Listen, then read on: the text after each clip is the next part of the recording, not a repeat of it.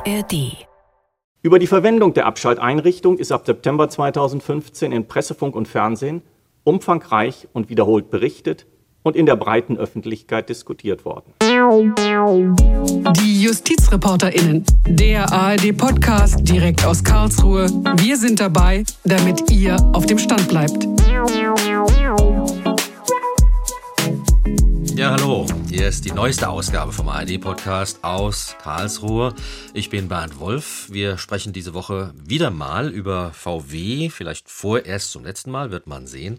Seit 2015 der Dieselskandal aufgedeckt wurde, gab es ja zigtausende Klagen vor deutschen Gerichten, Klagen auf Schadensersatz.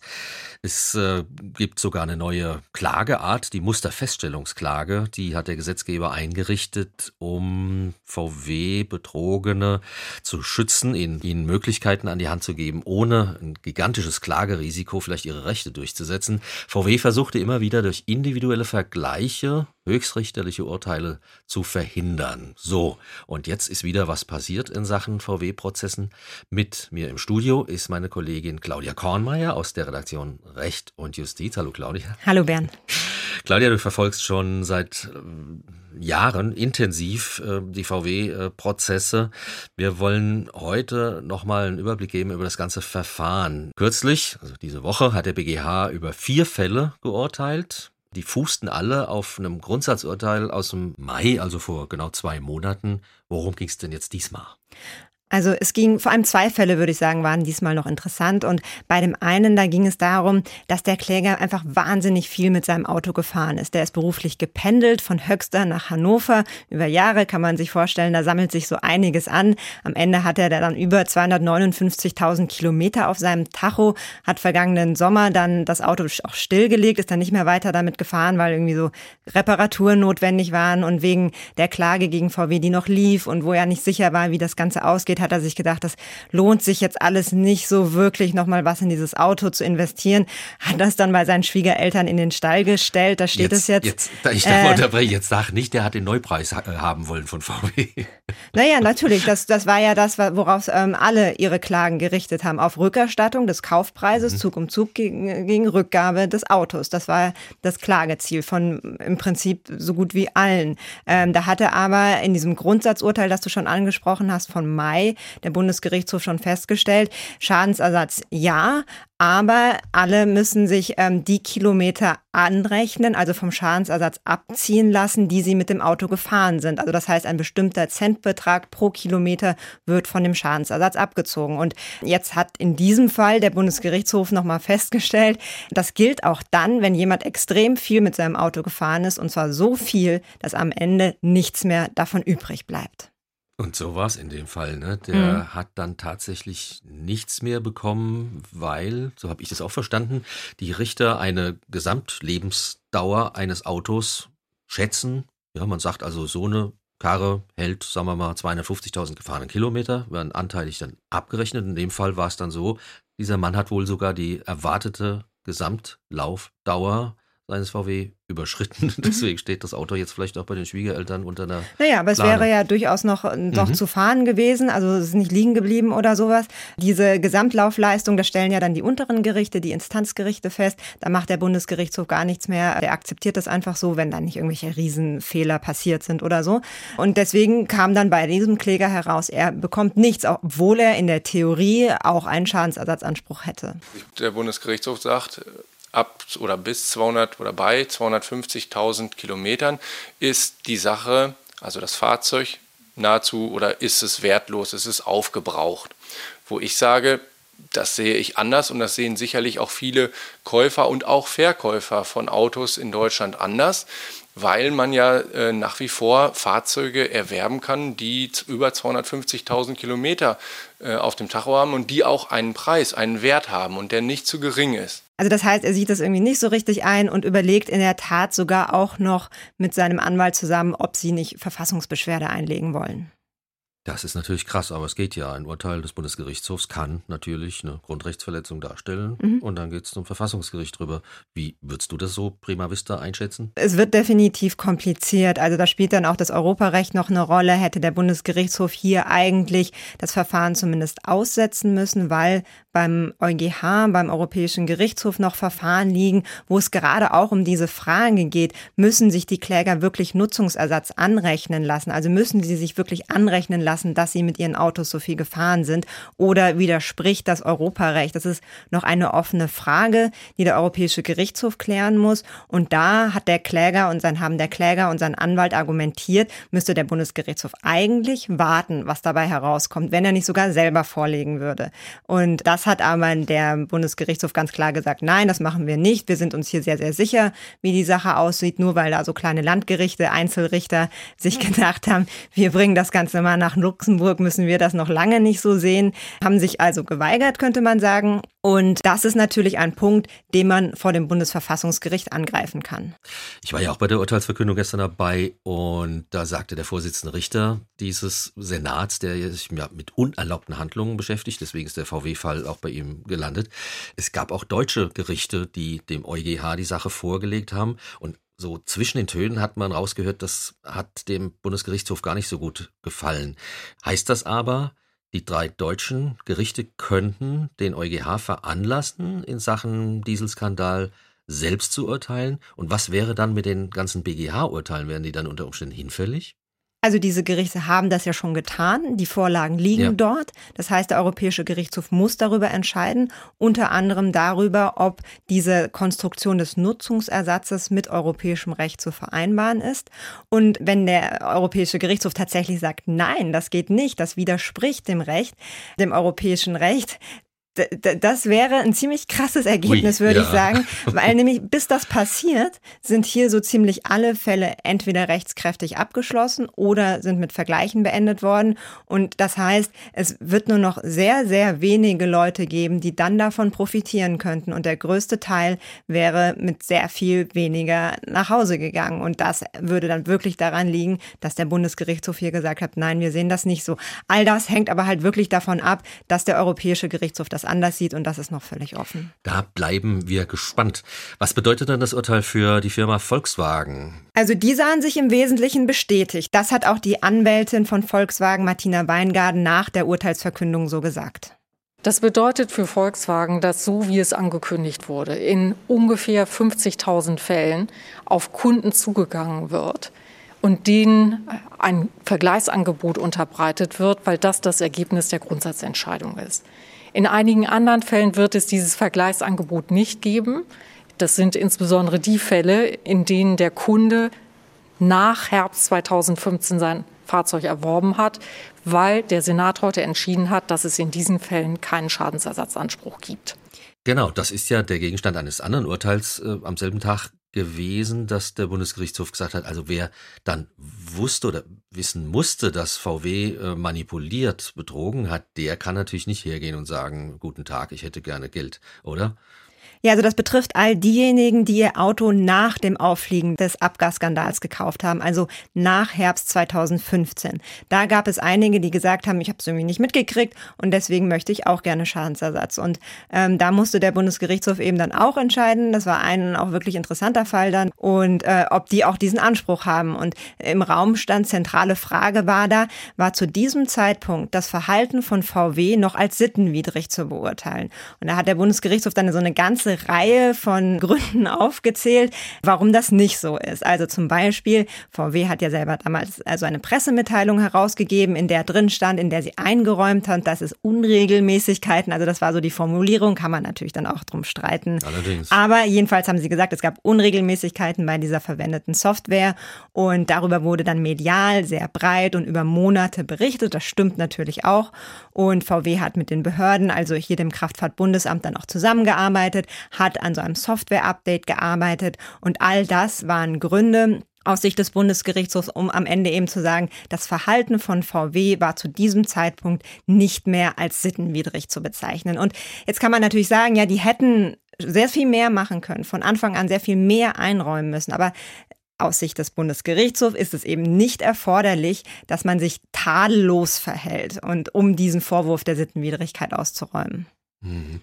Was ich auch interessant fand, äh, VW hat ja wohl auf seiner Seite geschaltet ein Programm, wo man quasi die Daten, die Fahrzeugidentnummer eingeben konnte und dann hat man gleich erfahren, bin ich anspruchsberechtigt oder nicht? Das hat, glaube ich, der Bundesgerichtshof ja, auch das noch. war auch noch so ein Punkt, genau, diese Such, so eine Seite, wo man das quasi suchen konnte, so eine Suchmaske dann hatte. Ja.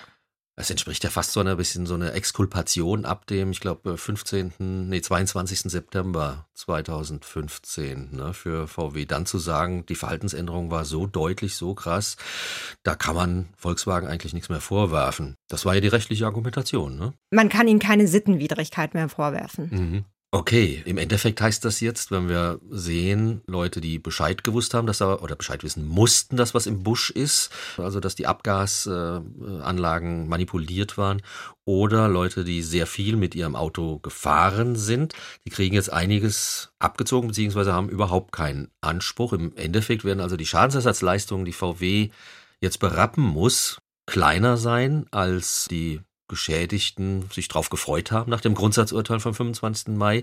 Und äh, sie sind aber auch kleiner für VW, als VW befürchtet hat. hat da, sich da würde ich nicht so ganz mitgehen. Also äh, natürlich ein Punkt war noch offen, die Deliktzinsen. Das Ah. sind so gewisse zusätzliche Zinsen, die es zu diesen normalen Prozesszinsen gibt und die hier im Raum standen, weil es ja um eine sittenwidrige Schädigung ging. Deswegen hatten das einige von den Klägern auch jetzt diese Woche eingeklagt. Äh, Das war noch eine offene Frage, aber Richtig. Das war ziemlich wackelig. Also es war nicht so, als war, wäre das eine sichere Sache gewesen, dass VW das auf jeden Fall zahlen muss. Und am Ende ist auch dabei herausgekommen, nein, müssen sie nicht. Und da stand wieder so der Gedanke dahinter, über diese ganze Zeit hatten die Kunden ja tatsächlich ein Auto, was sie auch wirklich nutzen konnten. Das war so ein bisschen die Begründung, warum sie diese Extrazinsen nicht bekommen sollen.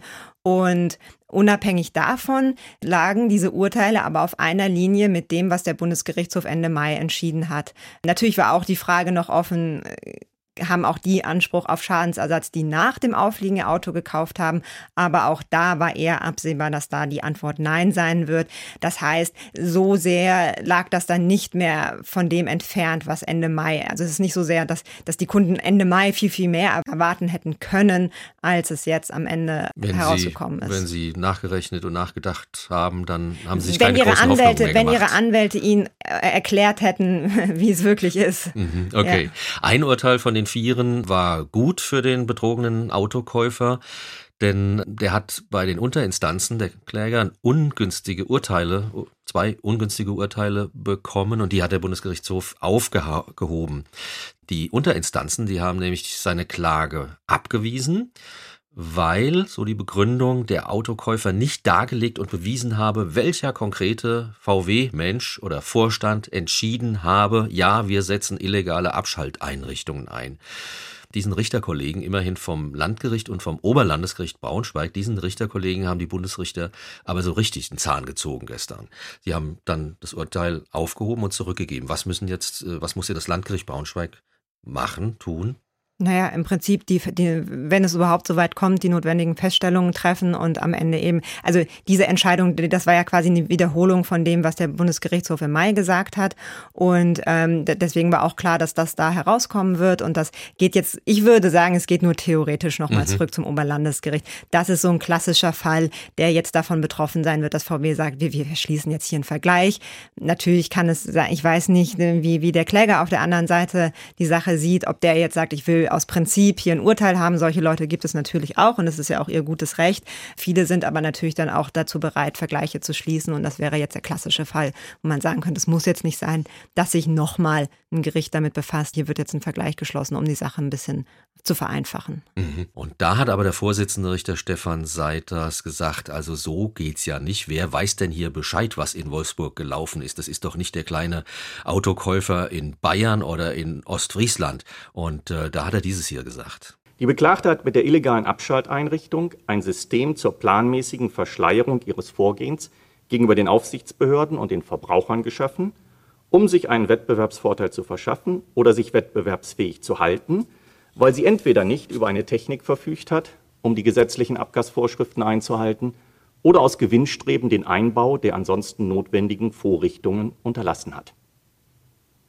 Ein derartiges Verhalten ist, wie der Senat bereits in seinem Grundsatzurteil vom Mai näher ausgeführt hat, im Verhältnis zu einem Kläger, der ein mit einer unzulässigen Abschalteinrichtung versehenes Fahrzeug in Unkenntnis dieses Umstandes erworben hatte, als objektiv und subjektiv sittenwidrig zu bewerten, und steht wertungsmäßig einer unmittelbaren, arglistigen Täuschung des Klägers gleich. Claudia, fünf Jahre geht es jetzt so knapp mit dem VW-Dieselskandal. Ist mit den Entscheidungen des Bundesgerichtshofs jetzt im Prinzip die rechtliche Kuh vom Eis oder wird uns das Thema noch weiter beschäftigen? Ich würde sagen, die Vorderfüße sind vom Eis. Es gibt, Die noch es gibt noch so ein paar kleinere Fragen, zum Beispiel zur Verjährung. Wann ist da eigentlich die Frist gelaufen? Das muss noch geklärt werden. Dann gibt es aber noch einen Komplex, der schon ein bisschen interessanter ist. Und zwar haben ja viele Kunden ihre Ansprüche an den Finanzdienstleister MyRide abgetreten, damit der dann gesammelt die Ansprüche gegen VW vertritt. Und da ist VW der Meinung, dass dieses ganze Geschäftsmodell von MyRide unzulässig ist, dass das gegen deutsches Recht verstößt, dass sie das gar nicht machen dürften, dass die dafür, die sagen, das ist ein reines Inkasso-Unternehmen und die, die haben gar nicht das Recht, sowas zu machen. Und das ist eine Frage, die möchte VW wirklich noch durch die Instanzen ziehen, im Zweifel bis zum Bundesgerichtshof. Und das kann noch eine ganze Weile dauern. Und all diese Kunden, die werden jetzt von VW auch keine Vergleichsangebote kriegen. Das muss man auch ganz klar sagen. Diese Ankündigung, die es Ende Mai von VW gab, auf die Kunden jetzt zuzugehen, das Ganze schnell abzuarbeiten, die gilt nicht für all die Menschen, die ihre Ansprüche an MyRide abgetreten haben. Und das sind auch noch mal eine ganze Menge. Die werden noch warten müssen. Da sind wir mal gespannt, wie sich der BGH darstellt. Er hat ja bei einer anderen Sache gesagt, doch, diese Legal Tech-Unternehmen, die sind gerade noch so duldbar oder hinnehmbar. Da sind wir mal gespannt, ob er bei der Linie bleibt. Ja, da ging es um Meetride, also da im, im Bereich des Mietrechts. Und genau, da muss man jetzt mal schauen, wie sich das dann in diesem Bereich, wie das übertragbar ist. Abschließend, Claudia, wie ist denn deine Meinung zu den VW-Urteilen des Bundesgerichtshofs? Mm, Also, meine persönliche Meinung, ich finde es nicht richtig, dass hier den Kunden die Kilometer angerechnet werden. Und ich denke, dass man da schon auch im Rahmen des deutschen Rechts äh, drumherum gekommen wäre, einfach mit diesem Gedanken, es geht hier um ein sittenwidriges Verhalten, um eine sittenwidrige Schädigung. Und hier, dass hier der Schädiger, der sittenwidrige, ich sag's nochmal, Schädiger davon profitiert, dass die Leute eben dieses Auto, was ihnen ja quasi aufgedrängt worden ist, so ist ja die Argumentation vorher, was sie nicht wollten, dass sie das weiter nutzen, weil wer, wer hat schon das Geld, sich noch ein anderes Auto zu kaufen und das dann einfach abzustellen, dass der dann profitiert, dieser sittenwidrige Schädiger, also hier VW. Das, denke ich, ist doch eine unangemessene Entlastung und das hätte man in, in diesem Rahmen, in der Abwägung auch anders lösen können. Ganz zu schweigen von diesem Gedanken, es geht hier um Europarecht und Europarecht, da gibt es diesen Grundsatz, dass, das, ähm, dass die Mitgliedstaaten dafür verantwortlich sind, dass das effektiv auch durchgesetzt wird. Und wenn das hier so eine wirtschaftliche Rechnung ist, dass man sagen kann, ja, je länger diese Prozesse auch dauern, desto weniger werden wir am Ende zahlen müssen, dass das das Ergebnis ist, das ist aus Sicht von VW natürlich vollkommen gerechtfertigt, das Rechtssystem so wie es ist auch zu nutzen und zu sagen, wir, wir wollen jetzt hier auch unser Recht durchsetzen und wir wollen wissen, was die Gerichte dazu sagen und spielen da dann im, im Zweifel eben auf Zeit. Aber ganz am Ende im Ergebnis halte ich das nicht für richtig. Kommen wir noch ganz schnell, Claudia. Äh, wir sind ja hier KollegInnen in äh, der Redaktion Recht und Justiz. Äh, Vorschau auf nächste Woche. Es gibt ja keine Gerichtsferien mehr, wie früher in Karlsruhe. Aber in Corona-Zeiten, wo viel abzuarbeiten, aufzuholen ist, sollte man meinen, eigentlich gibt's da schon mal gar keine Gerichtsferien. Aber Tatsache ist, nächste Woche gibt's keine Termine bei den Karlsruher Bundesgerichten. Wie sollen wir das interpretieren? Jedenfalls keine presserelevanten. Keine presserelevanten. Vielleicht ist das so das, was unterm Radar so rumgeflogen kommt. Aber man muss dazu sagen, in Baden-Württemberg sind jetzt auch ganz frisch die Sommerferien. So, EuGH, wie sieht's da aus? Der hat Gerichtsferien, in der Tat. Der hat so, der, der macht's einfach noch. Okay, dann sind wir gleich am Ende. Wenn euch Usern, Nutzern, liebe Community, wenn euch das gefallen hat, äh, was ihr gehört habt, abonniert diesen Podcast und schreibt uns, was wir vielleicht auch noch besser machen können. Oder macht auch Themenvorschläge. Was sollen wir mal behandeln? Was ist von Belang und Interesse für euch?